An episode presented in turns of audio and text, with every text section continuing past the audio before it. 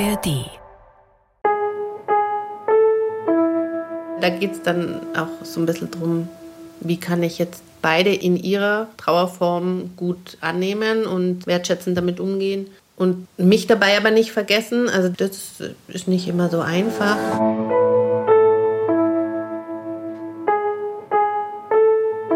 Eltern ohne Filter. Ein Podcast von Bayern 2.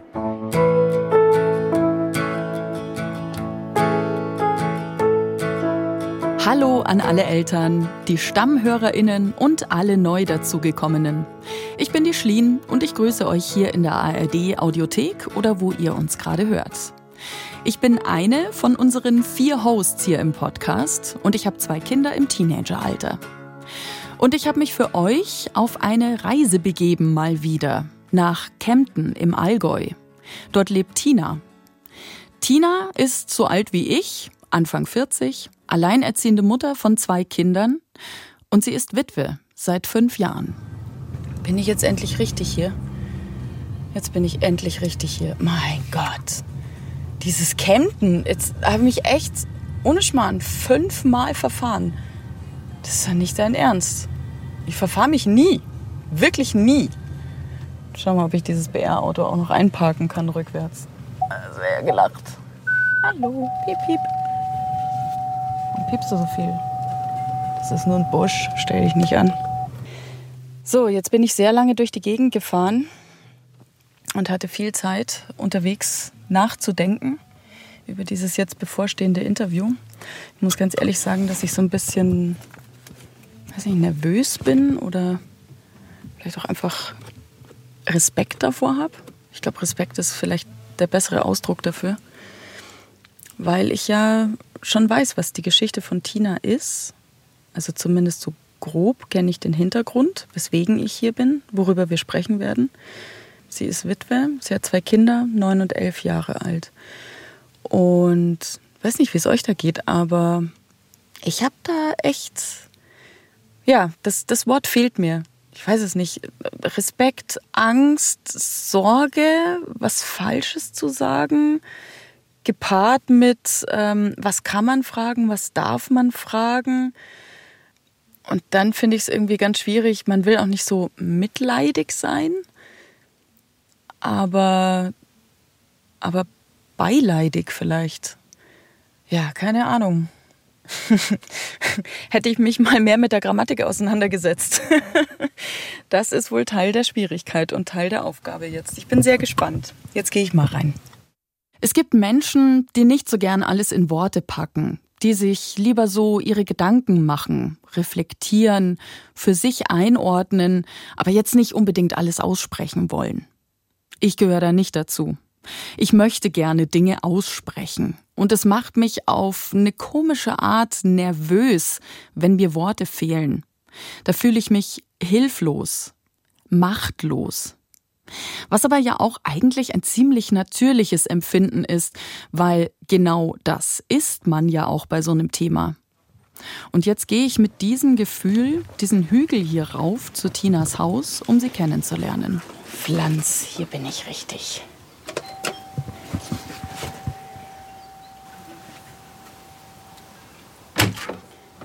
Halli, hallo.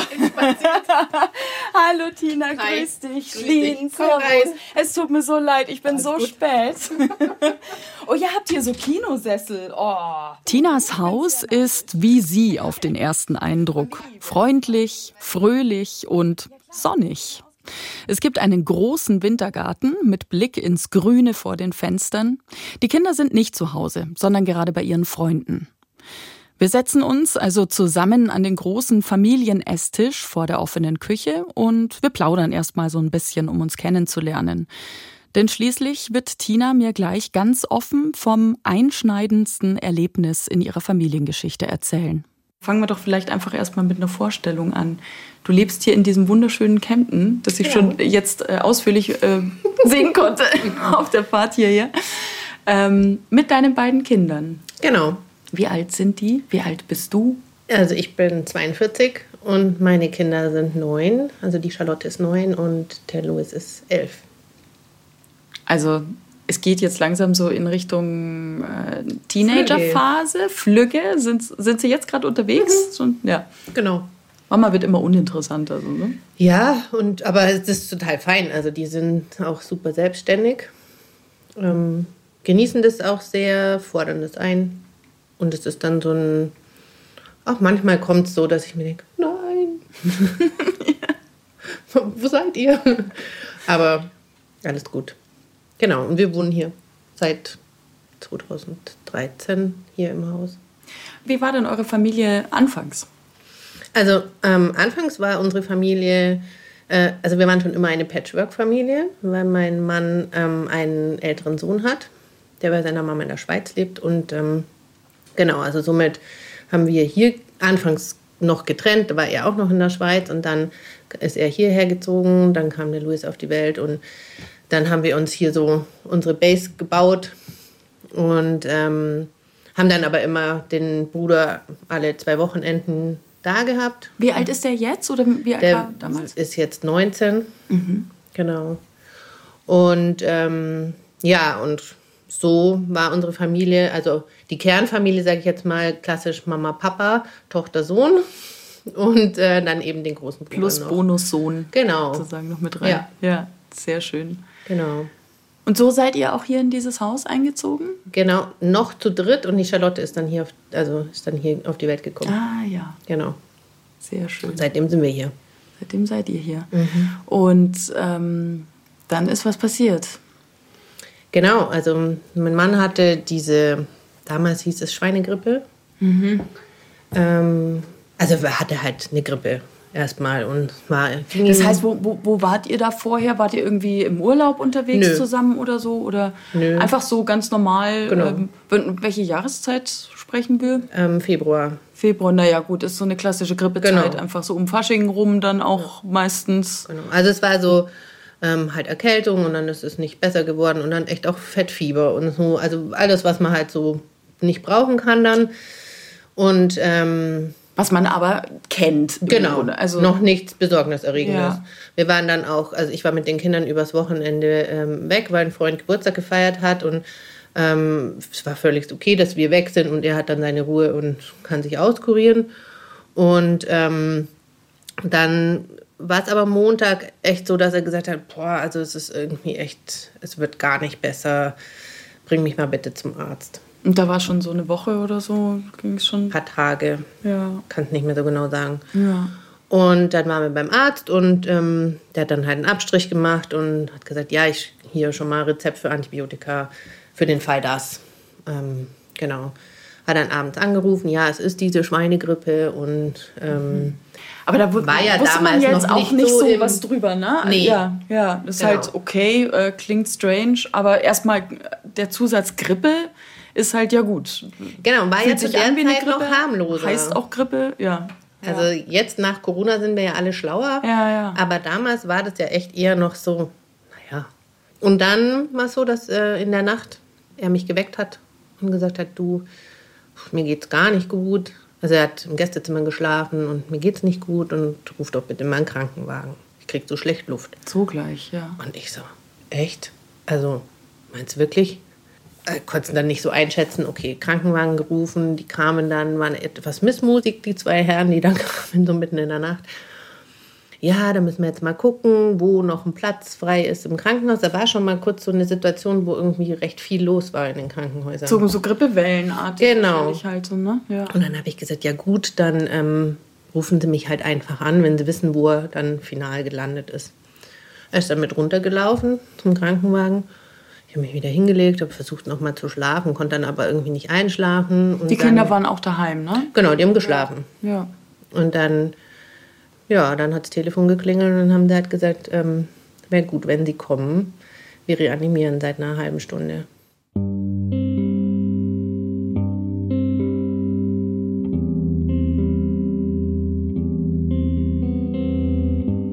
Diese Entwicklung kommt gerade krass schnell und überraschend. Ja, und das war sie auch. Vielleicht könnt ihr euch vorstellen, wie Tina aus allen Wolken gefallen ist in dem Moment. Warum? Also so, was ist passiert? Mir fehlt da so ein Stück dazwischen.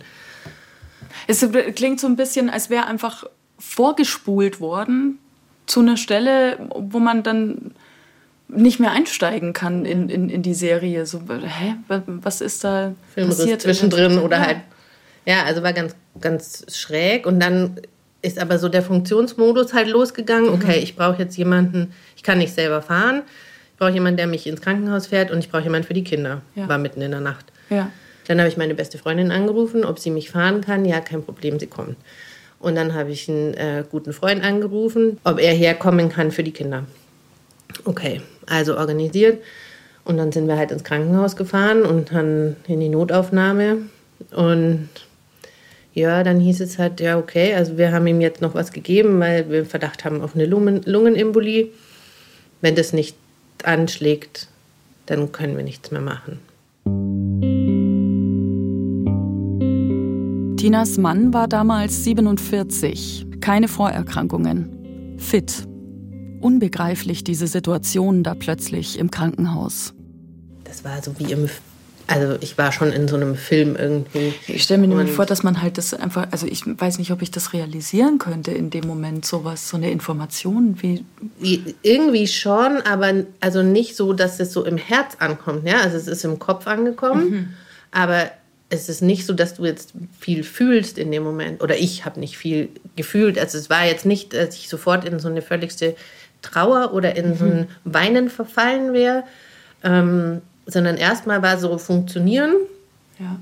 Und dann war klar, okay, jetzt war es das.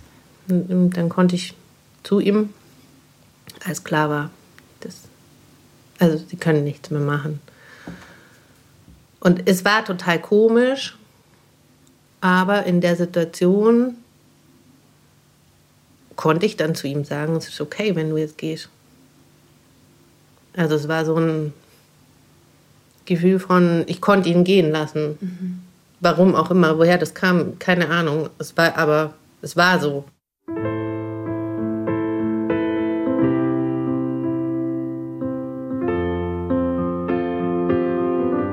Und dann ist er gegangen. Tinas Partner, ihr Mann, der Vater ihrer Kinder.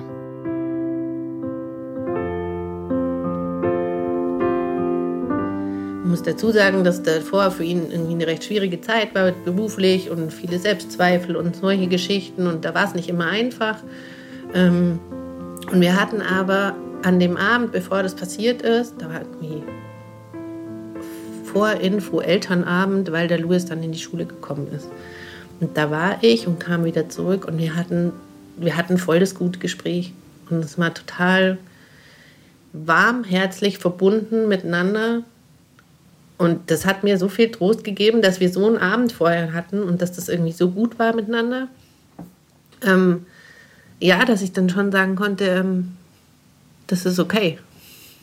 Also anders, ähm, also im, im, schlimmsten Falle, glaube ich, wenn es irgendwie in so einer Streitsituation gewesen wäre, weiß ich nicht.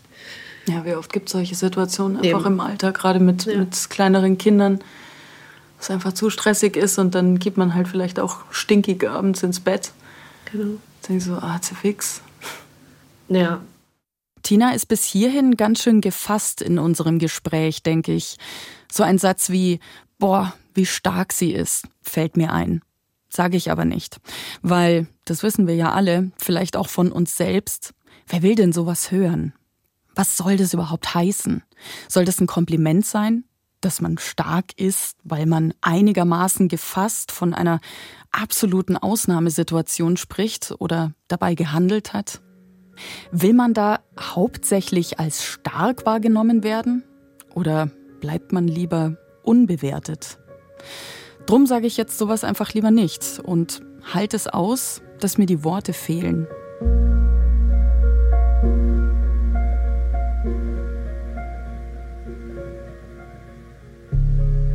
Eine Frau vom Kriseninterventionsteam und Freunde haben Tina dann schließlich nach Hause begleitet, wo die Kinder waren.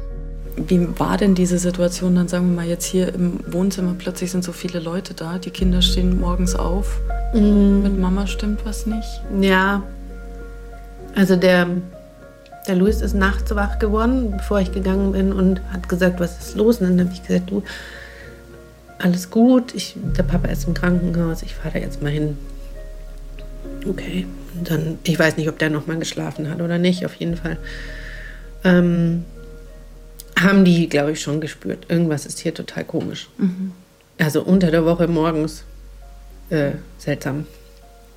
Und dann haben wir es den beiden einfach gesagt, also haben einfach gesagt, also dass der Papa gestorben ist. Und, Hast ähm, du den Satz zu den Kindern gesagt? Mhm. Ja. Und ähm, ja, gut, mit vier, keine Ahnung, wie, was, was da realisiert wird in der Situation. Ähm, aber es war dann einfach gut, dass ich wusste, da ist jetzt auf jeden Fall noch jemand dabei, der das irgendwie professionell hier begleiten kann. Ähm, und auch ähm, ja, da einfach hingucken kann, wie so eine Reaktion von den Kindern irgendwie ist. Ist das alles irgendwie normal oder ist da jetzt irgendwie was Traumatisches oder so? Wie du sagst, wie so ein Netz einfach das so auffangen kann. Genau. Ja, das so Halt gibt, einfach Sicherheit drumherum. Ja, und ähm, dann war das total schnell so, dass die beiden das sehr pragmatisch aufgenommen haben. Also ähm, ich bin im Nachhinein, das klingt irgendwie komisch, aber ich bin froh, dass sie so klein waren, als es passiert ist und ähm, dass sie einfach in ihrer kindlichen Wahrnehmung damit umgegangen sind. Also sie sagen konnten, okay, das ist jetzt so, morgen ist unser Alltag anders.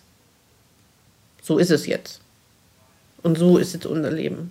Wie komisch flexibel Kinder da manchmal sein können. Ja. Das ist auch teilweise so ein bisschen befremdlich fast schon kann mich erinnern, ähm, also völlig andere Situation natürlich, aber sag mal, wenn ein Familienmitglied äh, stirbt und das Kind irgendwie nicht so, ja, sagen wir mal, die, die Trauer einfach anders empfindet oder mhm. anders für sich verarbeitet.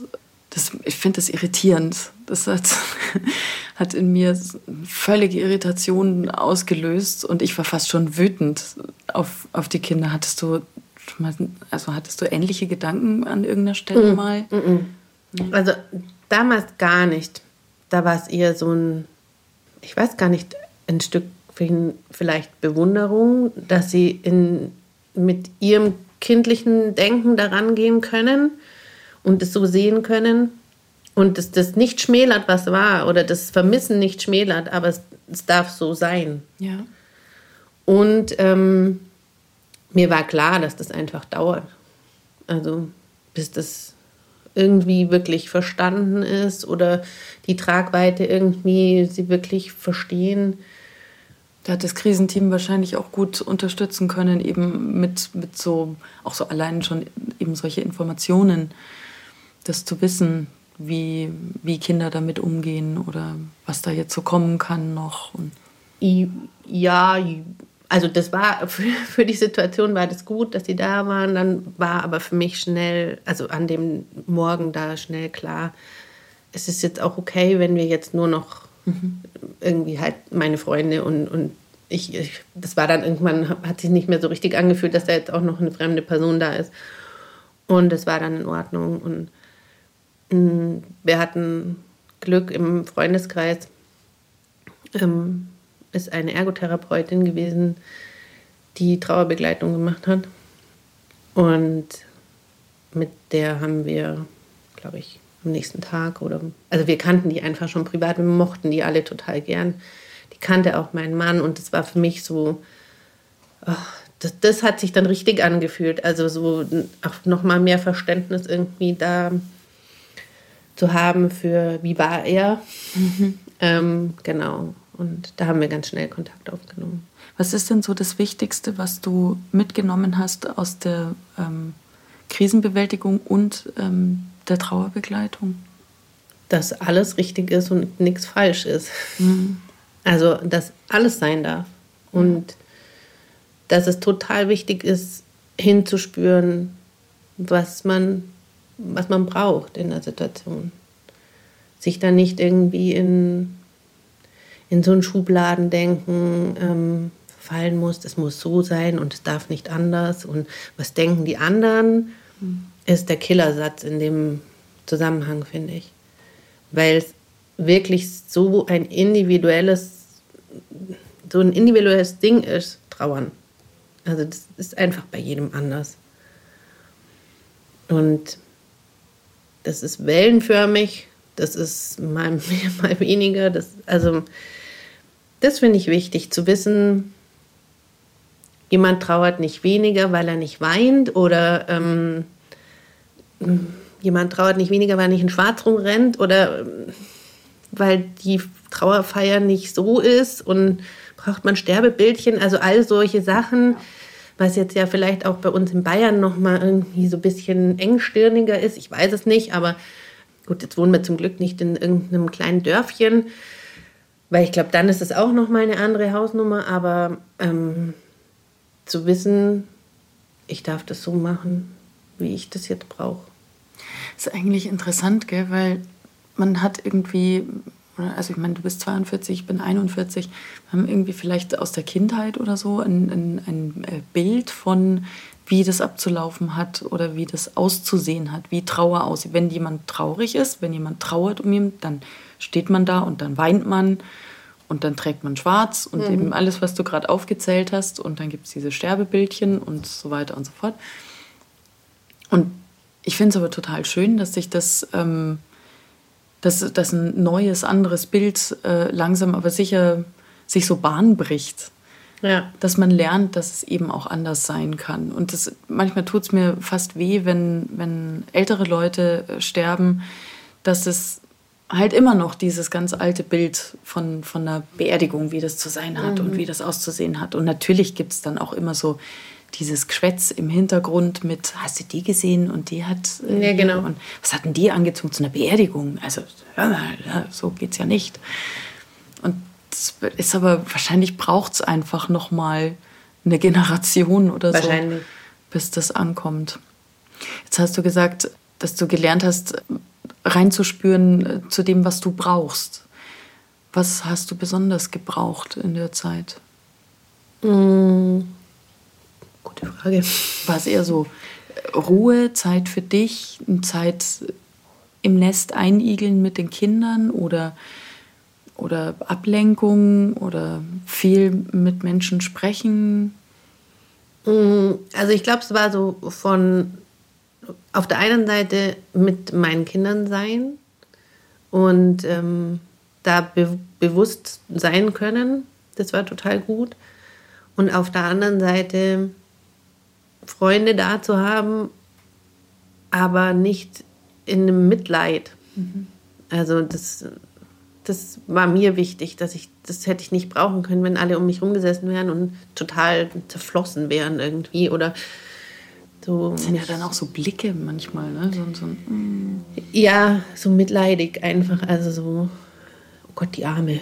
Mhm. Ähm, und das schon auf der einen Seite und auf der anderen Seite aber schon auch einfach die Menschen, wo ich weiß, da kann ich auch mal fallen lassen. Also da kann ich auch mal loslassen. Das ist, da ist okay, wenn ich, wenn ich weine. Und ähm, ja, das, das war schon gut. Und, und zu wissen, ich habe hier einfach, also trotzdem, dass ich, also dass meine Familie nicht mehr hier wohnt, ähm, ich habe einfach ein super Netzwerk aus Freunden die uns da super unterstützt haben die ganze Zeit, die Kinder aufgefangen haben. Der Kindergarten war super. Also die haben das ganz, ganz lieb gemacht mit den Kindern und das war, das war voll schön. also, ja. An was kannst du dich da erinnern, was besonders war? Also im Kindergarten fand ich es total schön, dass sie, ähm, sie hatten, die haben so einen Tisch hergerichtet und haben da einen Regenbogen aus Holz draufgestellt und haben gesagt, wenn jetzt ähm, eins meiner Kinder oder auch irgendein anderes Kind darüber sprechen möchte, dann darfst du einfach hingehen und dann ist das so das Signal, jetzt ist da Redebedarf in irgendeine Richtung. Und das, das war so schön, weil es sein durfte, aber es war auch nicht so, es hing nicht über allem. Also, aber es war auch nicht, es ist auch nicht wegignoriert worden oder es ist nicht so ein, ähm, oh Gott, da darf man nicht drüber sprechen. Mhm. Also das, das finde ich auch schlimm, wenn das so ein Tabuthema wird.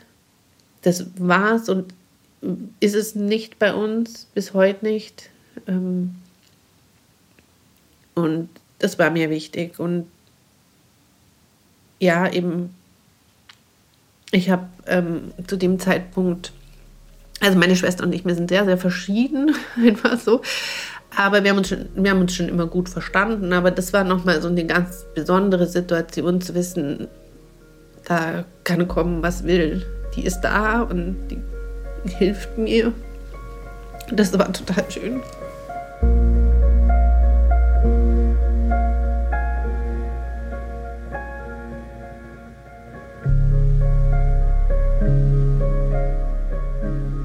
Was waren so die, die Gedanken, die du an deinen Mann vielleicht nochmal in deinem Kopf geschickt hast?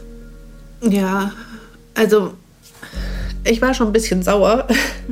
Also ich habe schon gesagt, oh Mann, ey, die sind noch so klein. Das ist doch jetzt scheiße. Und also mein Papa ist auch früh gestorben, da war ich 17. Aber das ist natürlich noch mal was ganz anderes. Und ich war damals dann schon auch so, dass ich gesagt habe, das ist doch blöd. Du kriegst nicht mehr mit, dass ich mein Abitur mache und solche Sachen irgendwie, was halt dann danach kommt. Und da war es halt zu denken, hey, die Einschulung, also da fängt es ja viel früher an, all das, was da kommt, noch im Leben. Das.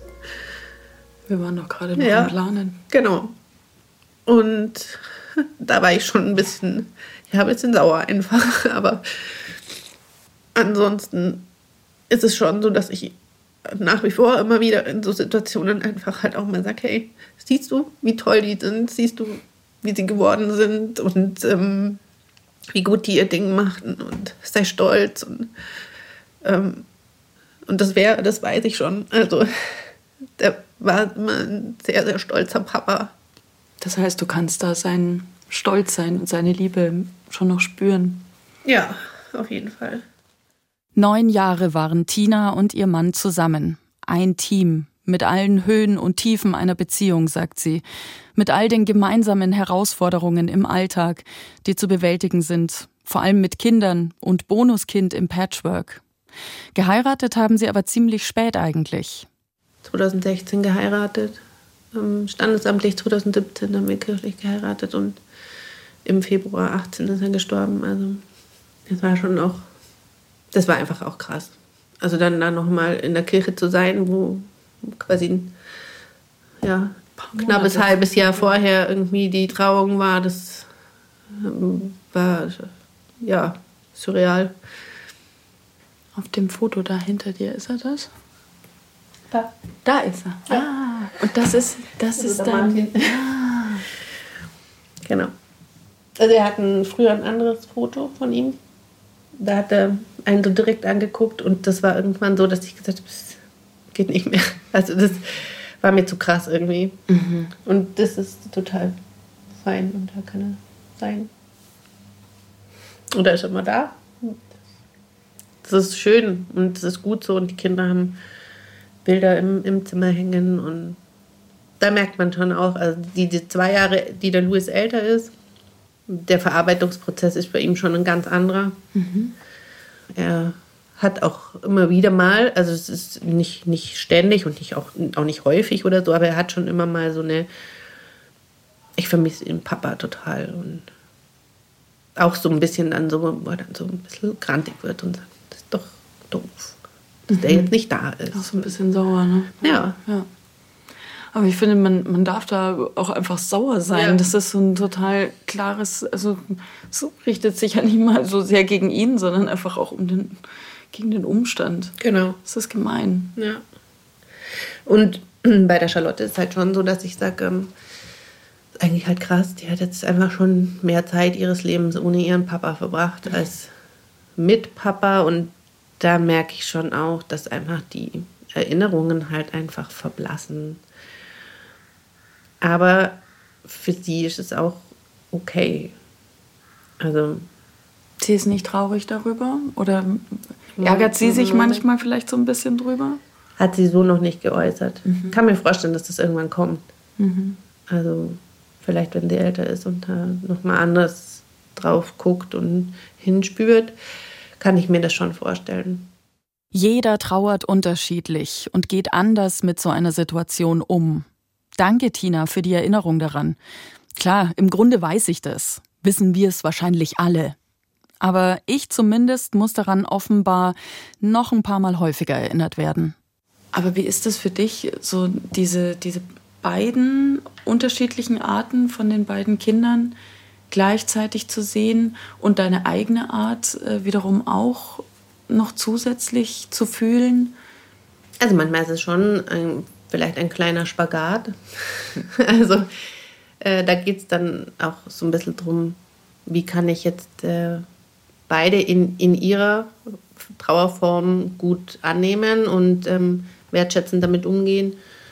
Und mich dabei aber nicht vergessen. Also das ist schon, das ist nicht immer so einfach. Wobei ich sagen muss, dass mein Trauerprozess mittlerweile, glaube ich, also schon einfach in sehr guten Bahnen ist und das ähm, irgendwie gut eingebettet ist und dass ich halt auch irgendwie da viel drüber reflektiert habe. Ähm, und dass ich von daher dann oft in so einer, wenn eins von beiden, also seltenst ist es in der gleichen Situation, ähm, dass ich dann einfach gut da sein kann. Dann kann, hey, ist, ist okay. Und dann lass es raus.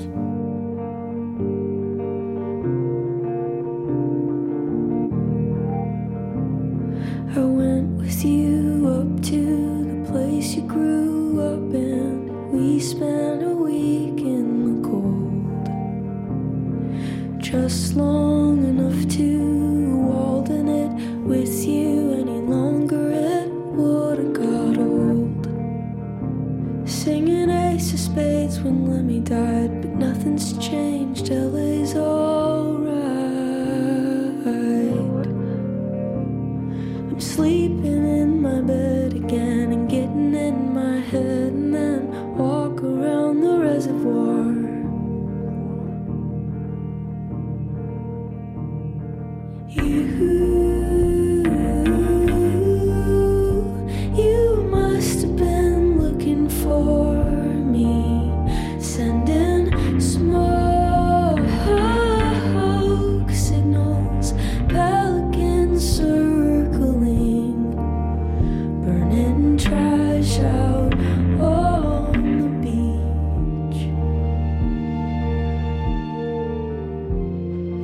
gerade fälschlicherweise den falschen Mann identifiziert, äh, da hinter dir, Genau. der auf dem Foto ist.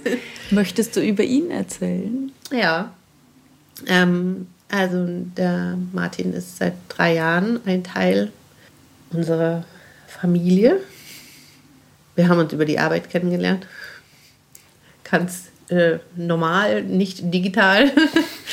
ähm, und jetzt sind wir ein noch wilderes Patchwork, weil er auch drei Söhne hat und dann eben der große Sohn von meinem verstorbenen Mann und meine zwei. Und also Der kommt auch noch, der Große.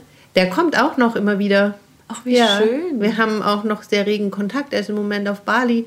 Die Kinder machen ständig Videotelefonate und ähm, ist ganz, ganz schön. Toll. Ja. Oi. Das ist äh, super schön. Also da bin ich auch total dankbar. Finde es ganz schön, wie die drei miteinander da so eine Connection haben. Ja, ist auch gut, insgesamt so einen großen Bruder zu haben, oder? Ja. Ja. Also das ist der große Bruder. Ja. Der ist wirklich groß und der ist wirklich auch breitschultrig und der ist der große Bruder. Und da haben sie aber jetzt quasi ja nochmal drei Bonusgeschwister, Brüder, alles Jungs. Charlotte ist die Prinzessin, nein, das ist keine Prinzessin, gar nicht. Die ist äh, die, Die Henne im Korb. ja, genau. Wir haben eigentlich immer so eine, wir haben keine Fernbeziehung, kann man das gar nicht nennen, weil es ist irgendwie halt hier um die Ecke. Also nicht in Kempten, aber jetzt auch wirklich nicht weit. Aber ihr wohnt nicht zusammen. Genau, wir Fall wohnen nicht ich zusammen. Ja.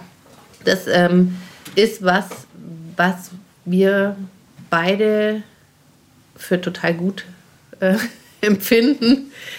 Äh, jeder hat sein Haus und kann da sein und da schalten und walten, wie er oder sie will. Und ähm, wir haben nicht Alltag miteinander. Wir haben nicht die klassischen Streitthemen, über die man sich so streiten kann. Zahncreme. Ähm, genau, oder putzen oder sonst was. Ähm, und das ist, also finde ich echt total schön, dass es eben so ist. Klar gibt es Momente, wo ich mir denke, äh, voll kacke, jetzt sehen wir uns wieder eine Woche nicht. Oder wie jetzt gerade sehen wir uns zweieinhalb Wochen nicht, weil halt gerade irgendwie alles anders ist wie sonst. Okay. Ich liebe es, dass du das gerade alles so schön aufzählst, weil das ist nämlich genau der Grund, warum mein Mann und ich auch nicht zusammen wohnen. ja, das, das ist das Beste. Ja. Und also wie schön ist das irgendwie, sich aufeinander zu freuen. Ja. Und das geht ja total verloren. Und auch sowas von ähm, sich vermissen. Ja, ja. also schön. wie wertvoll ist es, das noch zu haben, auch nach drei Jahren. Ja. Also wo ja sonst alles irgendwie so hm, ja, ja, genau. einschläft oder halt, ja. aber halt, wo man so in so einen Alltag Ja, ja man, verfällt einfach in den ganz normalen Trott, genau. wie halt bei allen anderen Dingen auch, die länger als zwei, drei Jahre stattfinden. Tatsächlich beneiden uns viele befreundete Paare um unser Nicht-Zusammenleben-Modell. Ist natürlich auch nur wirklich gut umsetzbar, wenn man keine gemeinsamen Kinder zu versorgen hat. Und das haben Tina und Martin ja nicht. Und jetzt mittlerweile ist es halt eben so, dass er, ähm, also er hat äh, eben drei Söhne, die also älteren beiden sind Zwillinge, die sind schon 17 ähm, somit da nicht mehr so ähm, bedürftig, was das angeht. Und der kleinere, ähm, der wird jetzt 13 und der wechselt einmal eine Woche Mama, eine Woche Papa. Wechselmodell. Mhm. Genau. Und somit ähm, ist er eigentlich meistens in der Woche, wo er seinen Sohn nicht hat, dann bei uns und in der anderen Woche eben halt bei sich. Das heißt, da hat er einfach dann mit seinem Sohn sein Nest, seine Familie. Genau. Du hast mit deinen Kindern dein Nest, ja. deine Familie. Und in der anderen Woche kommt er zu Besuch, sozusagen? Ja, jein. Nein, es ist nicht mehr zu Besuch. Also es ist, ähm, er hat schon auch eine Schublade, wo die Klamotten drin sind. Ähm, und aber es ist so ein ja, ein zweites Zuhause, ein Stück weit. Mhm. Genau, für ihn hier und halt ähm, eine zweite Familie, die er hier hat, weil er natürlich da schon auch, auch anders irgendwie Dinge mitkriegt, jetzt mit meinen Kindern, ähm, wie ich jetzt umgekehrt mit seinen. Also wir verstehen uns total gut und wir waren jetzt auch naja, äh, klar, du bist da nicht im so Urlaub, aber genau, ich bin ja. nicht so mit, äh, mit dort. Das ist total schön. Wenn wir hier auf die Fotos gucken, wie ist es denn für den Martin, das Foto zu sehen von deinem Mann? Weil es ist ja nicht dein Ex-Mann, mhm. sondern es ist ja dein Mann. Also das war tatsächlich so, dass ich da relativ bald mit ihm drüber gesprochen habe, weil ich auch gesagt habe, hey, ich kenne das ja nur aus der Situation raus. Also zum einen ähm, von, meinem, von meinem Mann noch, äh, Trennung und da ist halt quasi die Ex-Partnerin mhm. oder Ex-Frau. Und jetzt bei Martin ja auch. Also mhm. da gibt es ja auch die Ex-Frau. Und die sind ja da. Also ja, ja. die. Und da gab es ja eine bewusste Trennung. Und die hat ja bei mir nicht stattgefunden. Also äh, das ist ja passiert. Ähm, und habe dann schon auch gesagt, wie, wie geht dir da damit? Und die Gefühle sind nicht ausgeklungen oder aus einem bestimmten mhm. Grund äh, weg gewesen, sondern die sind halt noch da eigentlich, oder? So ja, beziehungsweise ähm, also anders, mit Sicherheit anders jetzt, aber sie, es ist kein, es ist kein Groll oder kein, kein ähm, Sauersein auf den mhm. Ex-Partner oder sowas oder ein, oh, ich weiß schon, warum ich mit dem nicht mehr zusammen bin, Ding. Ich habe dann gesagt, ich, ich für mich würde mir super schwer tun damit. Also wenn es ist ja, wenn es umgekehrt wäre und da immer irgendwie wie so ein die Überfrau. Ja, genau. Also es hat ja so ein bisschen was von Heiligtum irgendwie. Also mhm. ähm, die ist sowieso und äh, unerreichbar. Und, ähm, und dann hat er gesagt, dass er das nicht so sieht. Er sieht es als zum einen auch als großes Geschenk, dass er sich, dass er unsere Kinder mit aufwachsen sieht und sich da ein Stück weit mit einbringen kann und mit da sein kann für die beiden. Und dadurch, dass wir einfach viel reden und sehr offen und über alles Mögliche, ähm, ist es für ihn auch okay. Und er hat gesagt, irgendwann, er findet es total schade, dass er ihn nie kennengelernt hat. Mhm. Und ähm, glaubst du, die hätten sich gut verstanden? Das weiß ich nicht so ganz. also es, kommt, es kommt kein überzeugtes Ja, klar. Nee, weiß ich wirklich nicht. Aber ähm, es ist total schön, dass er das so als, ja, als Geschenk empfindet oder halt nicht als, als Bürde, die da irgendwie auf uns lastet oder ja. genau und ständige, ständige Gefahr oder so, die da von ihm ausgeht. Ähm, das, ist, das ist sehr schön. Und ähm, für mich ist es auch so ein krasses Geschenk, dass ich mir denke, wow, jemanden nochmal zu finden. Also es ist ja schon mal das eine, irgendwie äh, mit zwei Kindern überhaupt irgendwie einen Partner zu finden und dann auch noch jemanden, wo es einfach, wo wir begegnen uns so sehr auf Augenhöhe und sind so wertschätzend miteinander und das ist so liebevoll und ja, da denke ich mir dann schon manchmal, okay, da habe ich echt einfach nochmal richtig Glück gehabt. Und das ist total schön, da bin ich super dankbar dafür. In welchen Alltagssituationen taucht dein Mann, der Papa, auf? Meistens sehr unvermittelt, so dass wir nicht darauf vorbereitet sind.